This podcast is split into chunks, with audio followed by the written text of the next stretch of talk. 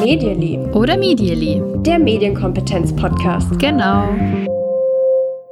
Hallo und herzlich willkommen mal wieder zu einer Folge von Medially oder Medially, dem Podcast mit Medienkompetenz. Ich bin Natascha. Und ich bin. Ko Wer bin ich eigentlich? Wer ich bist du Kim. eigentlich?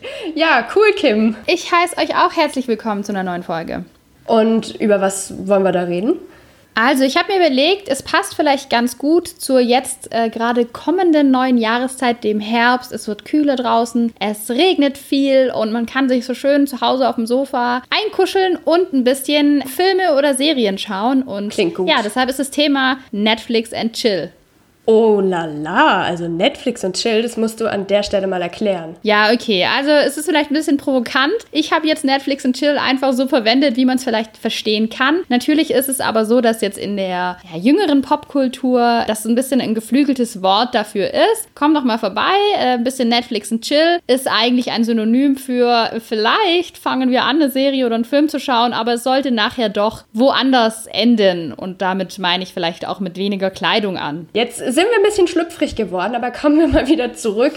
Ganz zum, schnell zu unserem Ausgangspunkt, also bevor die Klamotten fallen, steht da noch dieser berühmte Online-Streaming-Dienst. Und ja, der ist in den letzten Jahren wahnsinnig groß geworden. Da wollen wir uns ein bisschen drüber unterhalten, warum das so erfolgreich ist und was da so unsere Gedanken dazu sind. Und für alle, die sich noch nie Gedanken über den Namen gemacht haben, da gehöre ich nämlich dazu, mir ist jetzt erst aufgefallen, warum Netflix eigentlich Netflix heißt. Also, dass das Net in Netflix für das Internet steht. Das habe ich mir auch denken können. Aber Flix, das das ist umgangssprachlich für Filme. Habe ich bisher nicht gewusst. Vielleicht habt ihr ja auch jetzt gerade was Neues gelernt.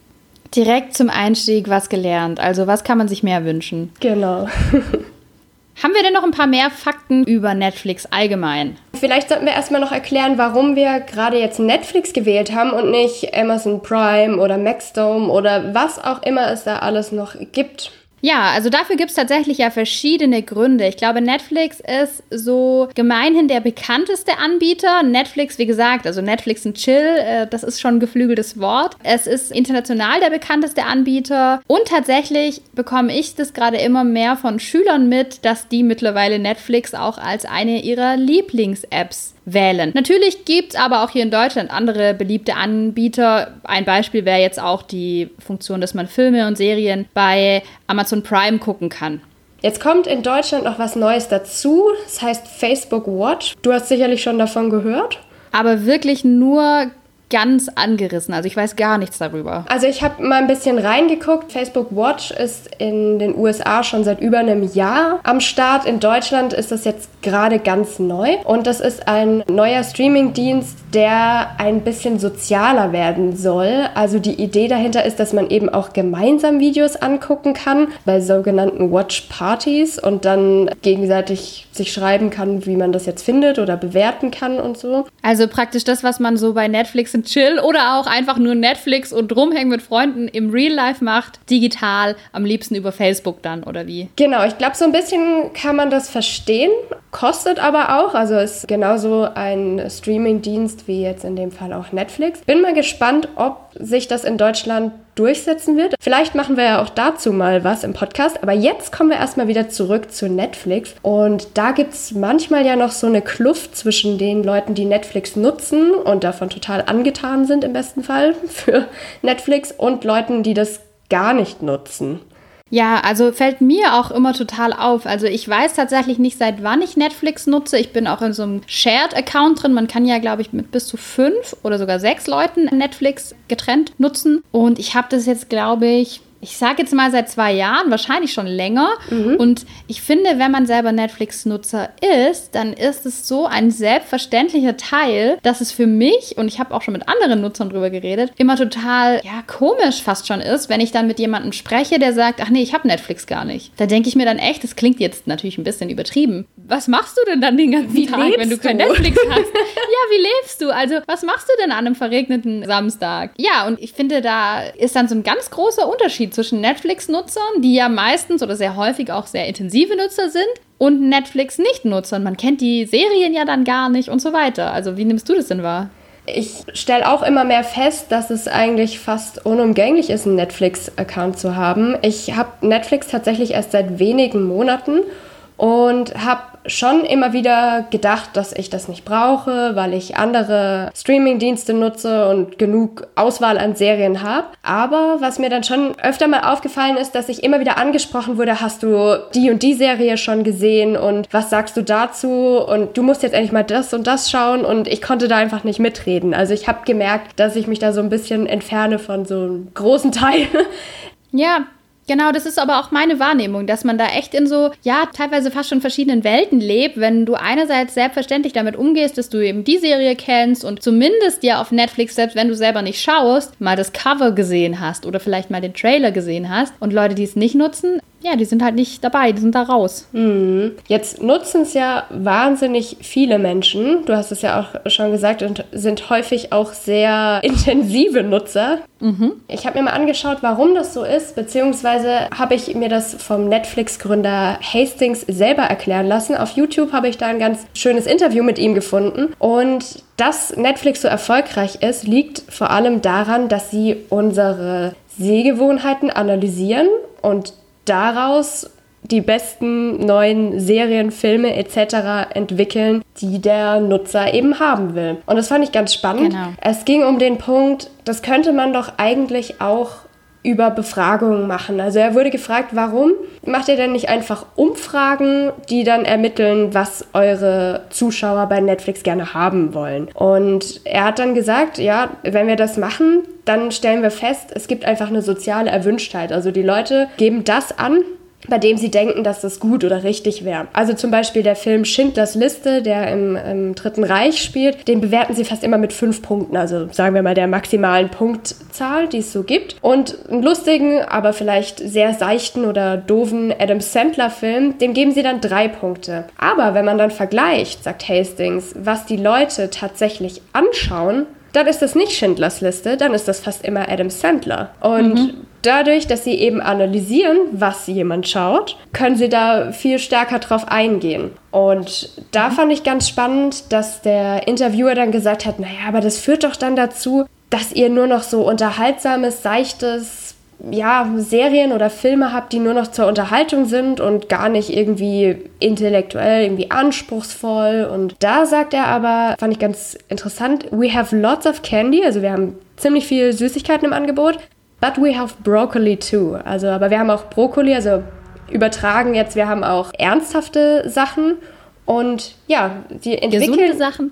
gesunde Sachen. Sie entwickeln eben ihre Produktion danach, was tatsächlich geschaut wird. Das heißt, eine breite Auswahl. Dazu vielleicht noch kurz für alle, die tatsächlich immer noch keine Netflix-Nutzer sind und sich jetzt hier informieren wollen, noch so mal vorgreifen die Info. Also Netflix hat sowohl bereits existierende Filme oder Serien, Netflix hat aber auch viele und schafft äh, auch extrem viele in letzter Zeit, kommt es mir jedenfalls so vor, eigene Produktionen. Und was du jetzt gerade erzählt hast, sind natürlich die eigenen Produktionen, bei denen Netflix natürlich sich absolut auf die ja, Wünsche der Nutzer eigentlich konzentrieren kann und dementsprechend dann was entwickeln kann. Warum ist Netflix dann so erfolgreich? Also, weil es uns beobachtet. Das müssen wir an der Stelle auch ganz klar so sagen. Die Sehgewohnheiten der Nutzer, die werden analysiert und daraus entstehen Formate, Serien. Ich glaube, das meist zitierte Beispiel an der Stelle ist immer House of Cards.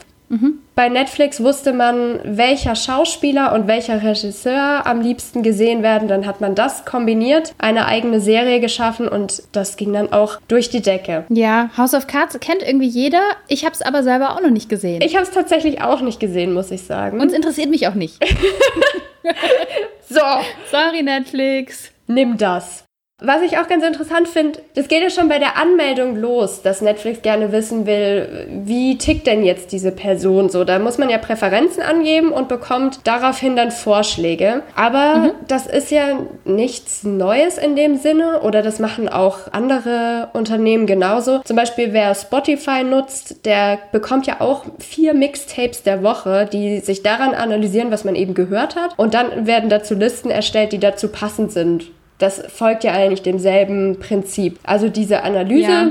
ist eigentlich jetzt nichts total Außergewöhnliches. Und das Witzige ist, ich habe erst am Wochenende drüber gesprochen mit Freunden, als wir tatsächlich gemeinsam Netflix-Filme geschaut haben, dass wir alle der Meinung sind, wir sind auch alle Spotify-Nutzer, dass unser Mixtape der Woche in der Regel super, super gut ist. Es gibt Ausnahmen, aber in der Regel ist es echt sehr gut. Während wir uns gefragt haben dann auch, warum sind unsere Empfehlungen bei Netflix nicht ganz so gut. Also mein Eindruck auch, die Netflix-Empfehlungen, die liegen bei mir zumindest schon auch oft sehr daneben. Das finde ich spannend. Also inwiefern daneben? Erzähl mal. Also Netflix, du hast es schon gesagt, analysiert ja eigentlich, was wir so schauen. Und ich glaube tatsächlich, dass mein Netflix-Feed schon anders aussieht als von Leuten, die die ganze Zeit gerne Adam Sandler-Filme schauen. Mir ist mich noch nie ein Adam Sandler-Film vorgeschlagen worden. Aber es sind trotzdem ganz oft Sachen dabei, wo ich mir denke, okay, das interessiert mich gar nicht. Das ist mir, das passt irgendwie gar nicht zu mir. Auch viele, dass da mal was dazwischen rutscht und dass Netflix vielleicht auch versucht, hier mal so eine neue Insel bei mir zu entdecken. Vielleicht mhm. ist ja doch mal eine Rom-Com was für dich. Kann ich schon noch verstehen, aber es ist für mich und auch für die Leute, mit denen ich gesprochen habe, nicht das Gleiche und nicht von der gleichen Qualität die Vorschläge, wie sie jetzt beim Spotify-Mix zum Beispiel sind. Aber kann natürlich auch persönliche Erfahrung sein, was ich auf jeden Fall dazu passend sagen kann. Ich bin vielleicht auch ein ganz schlechter Netflix-Nutzer, weil ich tatsächlich diese Sachen, die auch dieser Netflix-Gründer in seinem Talk nennt, dass Leute gerne Adam Sandler-Filme gucken und dass viel seichte Unterhaltung auch gefragt ist, das trifft halt auf mich gar nicht zu. Du bist eher so der Broccoli, oder wie? Ich bin absoluter Broccoli. ähm, also das muss ich wirklich sagen. Ich kann aber deswegen auch sagen, dass Netflix sehr, sehr viel Broccoli hat. Dass es unheimlich viele starke Dokus gibt von Netflix auch. Dass es ja auch immer wieder neue Erklärformate gibt, wo tatsächlich irgendwelche, ja, vielleicht auch komplexen Themen gut erklärt werden und dass es unheimlich viele bedrückende Filme auch gibt. Mhm. Also, äh, wenn man jetzt auch mal dran denkt, die sehr erfolgreiche Netflix-Produktion Dark, die ja in Deutschland auch gedreht wurde, deutsche Netflix-Produktion, die ist ja absolut düster zum Beispiel und absolut nicht seicht. Das heißt, es gibt wirklich viel Broccoli. Jetzt hast du gesagt, du bist mit deinen Netflix-Empfehlungen nicht so super zufrieden. Kannst du dich denn erinnern, welche Empfehlungen du nicht über Netflix bekommen hast, also nicht von Netflix vorgeschlagen, du aber trotzdem irgendwo gesehen hast, von denen du dann total angetan warst? Also jetzt Filme oder Serien oder irgendwie Dokus. Wie kommst denn du dann an was, was eben außerhalb von Netflix? Also tatsächlich, glaube ich, habe ich da zwei Quellen. Also ich glaube, man sieht manchmal was, wenn man so durch die eigenen sozialen Netzwerke scrollt und man folgt ja vielleicht irgendwo seinen Lieblingsschauspielern oder vielleicht irgendwie auch Regisseuren, die dann eben verlauten lassen, dass sie irgendwo mitspielen. Das ist vielleicht ein Thema. Bei mir ist es aber tatsächlich ganz oft so, dass ich Empfehlungen dann direkt von Freunden bekomme, meistens nicht im Real Life, sondern die schicken mir dann irgendeinen Artikel oder irgendeine Kritik über ein soziales Netzwerk. Okay. Und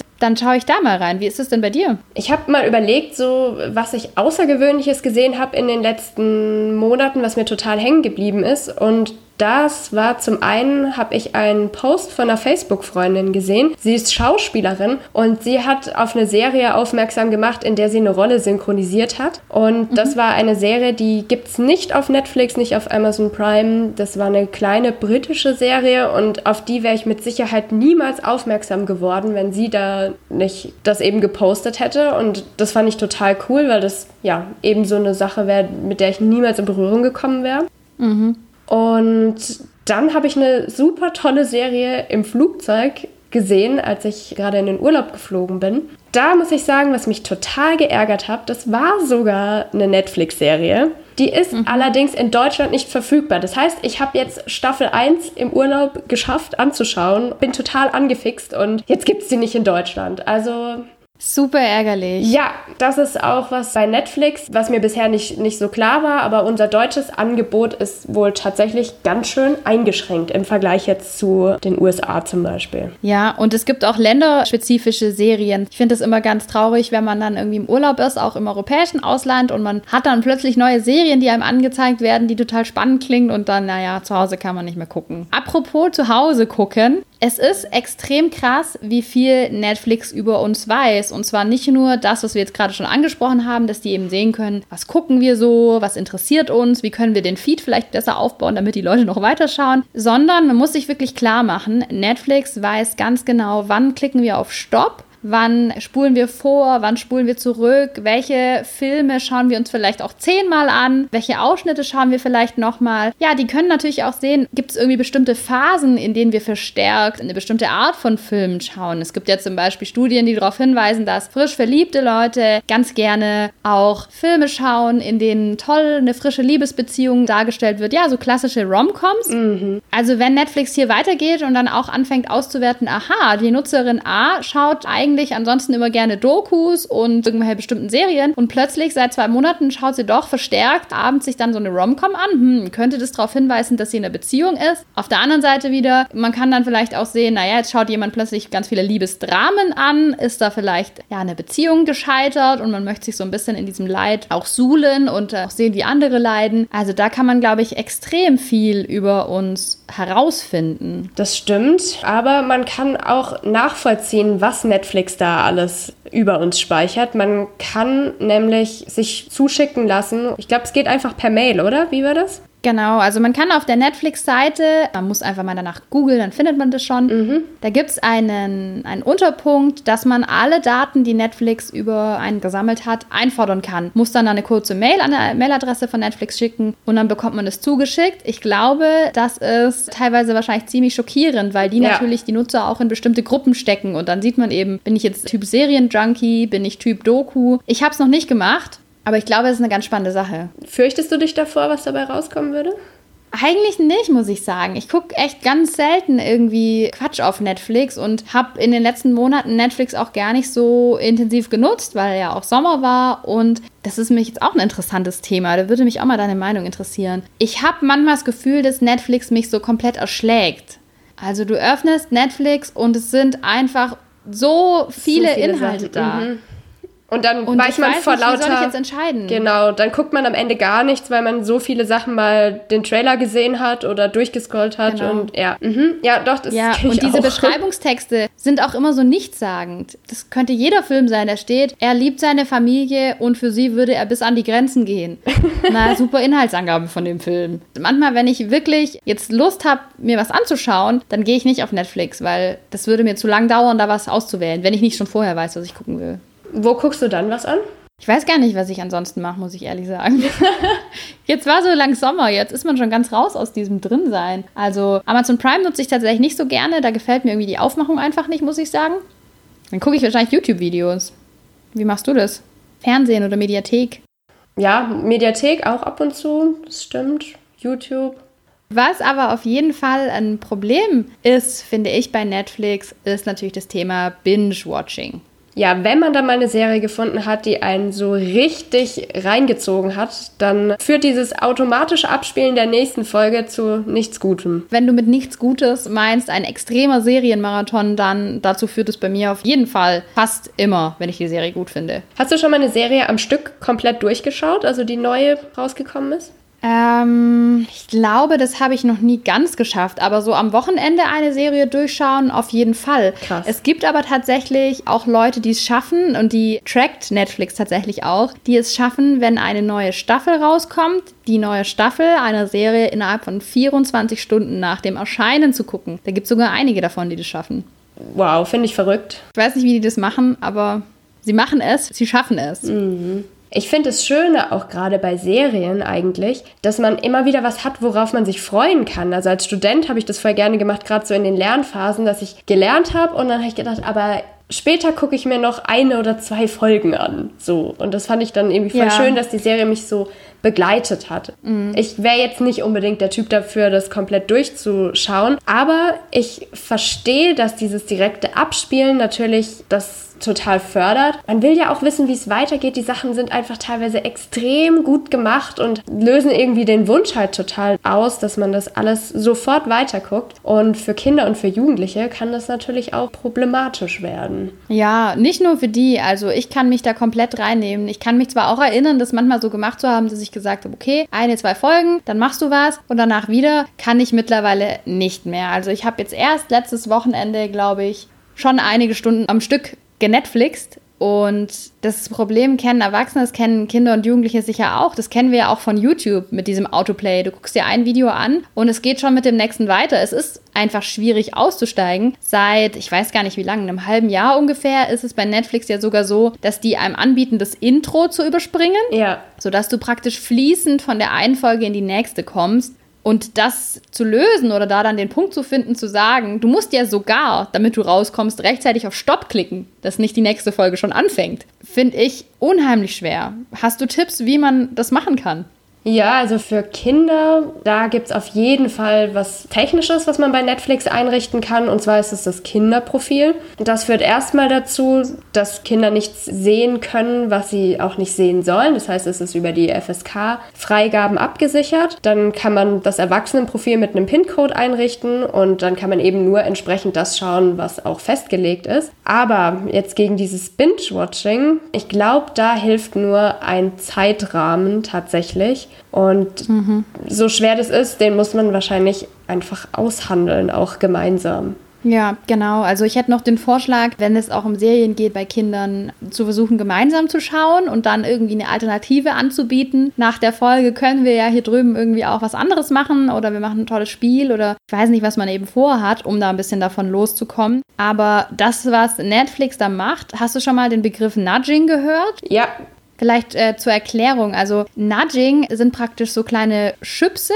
Ist Schubse die Plural von Schubs? Ja. Schubse. Können wir, glaube ich, so stehen lassen. Also sind lauter kleine Schubse in eine bestimmte Richtung. Und bei Netflix natürlich dazu weiter zu gucken. Gibt es genauso auch auf YouTube. Ganz toll, mit was man Nudging erklären kann, ist ein witziges Beispiel. Am Flughafen in Amsterdam wurden mal in die Herrenpissoirs unten rein kleine Sticker gemacht von einer Fliege. Und das hat dazu geführt, dass alle Herren auf dieser Toilette oder ein sehr großer Teil von denen versucht hat, beim Pinkeln die Fliege zu treffen. Mhm. Was wiederum dazu geführt hat, dass die Toiletten viel, viel sauberer und viel, viel weniger verschmutzt waren. Das heißt, durch diese kleine Fliege würden die Herren, die dort auf Toilette waren, in diese Richtung geschubst. Pinkel doch mal auf die Fliege hier. Und dabei haben sie auch dafür gesorgt, dass die Toilette sauberer bleibt. Wenn man sich eine Wasserflasche auf den Tisch stellt, wenn man mehr trinken will, das sind alles Nudges. Und genau sowas setzt halt auch Netflix ein. Auch dieses Intro überspringen Springen gehört da ganz klar auch dazu. Also es gibt wirklich viele kleine Tricks, die uns da verlocken, weiterzuschauen. Da muss man wahrscheinlich einfach zu sich selbst streng sein. Wenn man sie hat, auch mit seinen Kindern streng sein. Sonst führt es wie geplant von Netflix dazu, dass es in einen Serienmarathon ausartet, höchstwahrscheinlich. Ja. Und ja. was ich in dem Zusammenhang auch ganz interessant finde, ist, dass Netflix da auch schon eingestiegen ist in die deutsche Blogger-Szene. Die haben nämlich schon letztes Jahr Umfragen zur Medienerziehung in der Familie gemacht und zu Elternblogger-Events eingeladen. Ist mir auf der einen Seite positiv aufgefallen, weil ich es immer schön finde, wenn darüber gesprochen wird. Also wenn die Medienerziehung in den Familien ein Thema ist und man nicht alles gleich verteufelt, sondern einfach zu einem Austausch kommt und sagt, hey, wie läuft das bei euch? So ist das bei uns. Von daher finde ich die Veranstaltung eigentlich eine schöne Sache. Was Netflix damit aber auf jeden Fall auch erreicht hat, waren wahnsinnige Lobeshymnen auf das Unternehmen. Mhm die sie dann von den Bloggern quasi zurückbekommen haben für dieses schöne Event. Fand ich ja, auch ganz also eine Werbeveranstaltung auf jeden Fall mit dabei gewesen. Ja, aber das kann man, glaube ich, Netflix in dem Sinne auch nicht vorwerfen. Das machen die meisten Unternehmen, wenn sie irgendwie die Möglichkeit haben, da mit Bloggern zusammenzuarbeiten, dann ja. wird das ja auch gerne genutzt. Ich finde es auch ganz toll, was du gerade gesagt hast, dass du schön findest, wenn eben so diese Medienerziehung thematisiert wird, weil tatsächlich hat in unserer Gesellschaft es ja schon ja immer noch ein bisschen einen schlechten Ruf. Wenn ich dir jetzt das Beispiel gebe, eine Familie hat als Ritual Samstagnachmittags zwei Stunden zusammen vorm Fernsehen zu sitzen und da irgendwie eine Serie gemeinsam zu gucken, dann wird es in der Regel wahrscheinlich negativer bewertet, als wenn ich dir sagen würde, ja, eine Familie hat Samstagnachmittags das Ritual gemeinsam Fußball zu spielen oder gemeinsam irgendwie Plätzchen zu backen. Ja, auf jeden Fall. Weil wir eben dieses, dieses Fernsehen schauen oder diese Mediennutzung oftmals als ja weniger hochwertig mhm. bewerten als ich sage jetzt mal Real-Life-Activities. Ich glaube, jeder weiß, was ich gemeint, was gemeint ist. Kannst du es auch auf ähm, Deutsch? Echte, echte Welt mit den Händen etwas machen.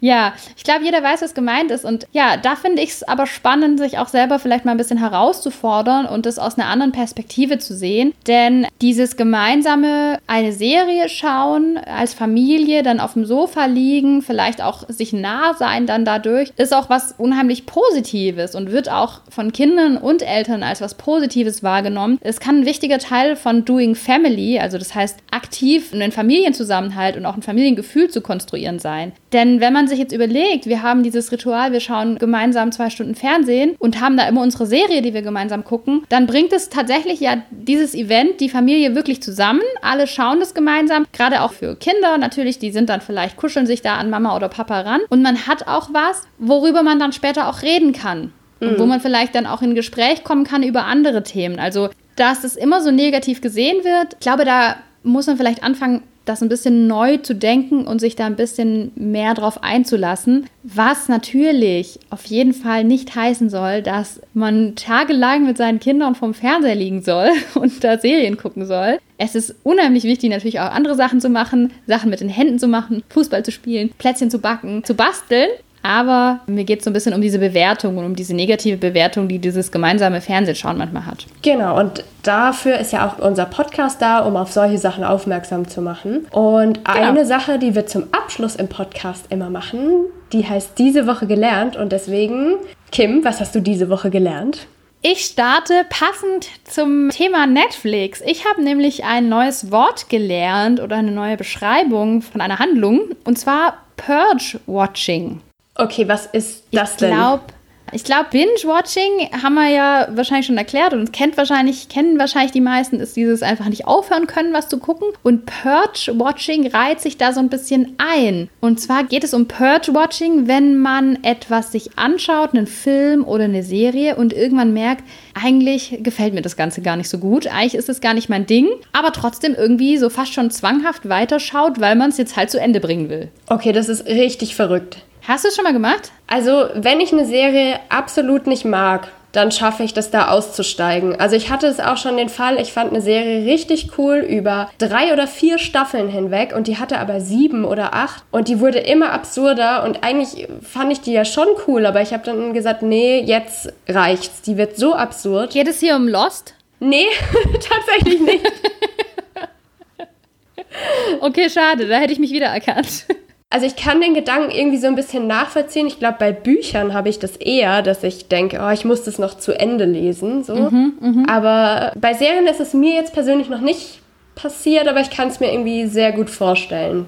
Ja, also ich kenne es von Filmen her auch. Also ich habe auch erst vor kurzem einen Film geguckt und fand den irgendwie blöd, aber dann habe ich mir auch gedacht, jetzt hast du schon ewig gebraucht, bei Netflix einen Film auszuwählen. jetzt guckst du den auch zu Ende. Und von YouTube-Videos kenne ich es auch total. Ja dass man dann vielleicht mal vorspult und dann noch weiter guckt. Ja, Purge-Watching habe ich gelernt. Was hast du gelernt? Ich hatte ein sehr interessantes Erlebnis mit meinem Smartphone. Ich muss dazu sagen, ich habe ein iPhone und das noch nicht besonders lange und das führt immer mal wieder zu so Situationen, in denen ich dann was Neues erfahre oder mich ziemlich, überrumpelt ziemlich doll werde. Ganz genau. Und zwar war das so, dass ich am Wochenende in einer fremden Stadt war. Mit dem Auto bin ich gefahren. Ich hatte mein Handy dabei und dann habe ich geparkt in der Stadt, in einem Wohngebiet und habe das Auto abgestellt und habe zu meiner besseren Hälfte gesagt, mach doch mal eine Standortmarkierung kurz, dass wir das Auto später wiederfinden. Dann habe ich mein Smartphone in die Hand genommen, also ich war gerade ausgestiegen, als ich das gesagt habe und gucke auf dieses iPhone und da steht, dein Auto wurde in der Nähe von bla bla bla Weg geparkt und in Karten markiert. Und in dem Moment war ich einfach kurz sprachlos, weil ich habe keine Siri, also ich habe keine Spracherkennung. Ähm, mhm. mhm. Ich wusste überhaupt nicht, wie jetzt diese Idee, dass wir das kurz mal einspeichern, dass das quasi mein Handy wie von Geisterhand selber gemacht hat. Und ja, mhm. war da erstmal kurz schockiert und wusste dafür auch, ehrlich gesagt, keine Lösung. Hast du das schon mal gehabt mhm. oder finde nur ich das du, komisch? Mir ist es auch schon mal passiert, ja, das ist schon länger her. Ich krieg's auch nicht mehr zusammen, aber ich weiß auch noch, dass mir dieser Hinweis dann eben angezeigt wurde. Also es wird wahrscheinlich eben ausgewertet, dass man davor offensichtlich Auto fährt und dass man dann irgendwas anderes macht. Mir ist es schon mal passiert, aber ich weiß nicht mehr wie. Also es war tatsächlich so, bei meinem Handy war an diesem Tag Bluetooth eingeschaltet. Das schalte ich normalerweise immer manuell aus. Und mein Handy mhm. hatte sich mit dem Auto gekoppelt. Das ist manchmal ganz praktisch, wenn man seine eigene Musik oder Podcasts darüber abspielen mhm. will, dann kann ich es eben übers Auto laut anhören. So, und dann war das Handy gekoppelt und als ich das Auto ausgemacht habe, hat das Handy ja bemerkt, dass es jetzt nicht mehr gekoppelt ist und dass es dementsprechend geparkt wurde. Und dadurch, weil die Ortungsdienste auch eingeschaltet waren, hat es das veranlasst, dass mir automatisch dieser Hinweis eben angezeigt wurde. Man kann das auch manuell ausstellen, das geht dann über die Ortungsdienste und meine Orte, also es ist auch gar kein großes Problem. Und es ist jetzt eben zustande gekommen, weil einfach mein Smartphone tatsächlich gekoppelt war, aber im ersten Moment dachte ich auch so, wow, das kann ja jetzt nicht sein, was hier gerade passiert. Und war erstmal ja. ein bisschen geschockt, aber so ist ja die Erklärung jetzt da und wenn man so will, auch ein praktisches Feature, wenn man eben weiß, warum das Ganze passiert. Ich erinnere mich jetzt, das war tatsächlich mit einem Mietwagen bei mir im Urlaub. Da war ich auch mit Bluetooth gekoppelt. Jetzt habe ich die Erklärung dafür. Ja. Alles klar. ja, da haben wir wieder was gelernt, würde ich sagen. Wir können an dieser Stelle eigentlich auch mal sagen, dass man uns gerne auch mal zuschicken kann, was man selbst so diese Woche gelernt hat. Vielleicht ist das ja auch für uns mal interessant für den Podcast. Also ja. freuen wir uns sehr gerne auch über Feedback. Ja, also man kann uns zuschicken, was man selber gelernt gelernt hat. Man kann uns aber auch zuschicken, was man selber noch lernen will, worüber wir mal sprechen sollen. Das ist natürlich auch eine gute Idee. Und zwar gerne per Mail an medially.podcast.gmail.com und dann können wir da mal reinschauen. Genau. Und vielleicht mal drüber sprechen und was lernen. Und auch gerne auf Facebook. Lasst eure Kommentare da. Dann sind wir schon wieder an der Stelle, wo wir uns verabschieden. Bis zur nächsten Folge Medially. Tschüss.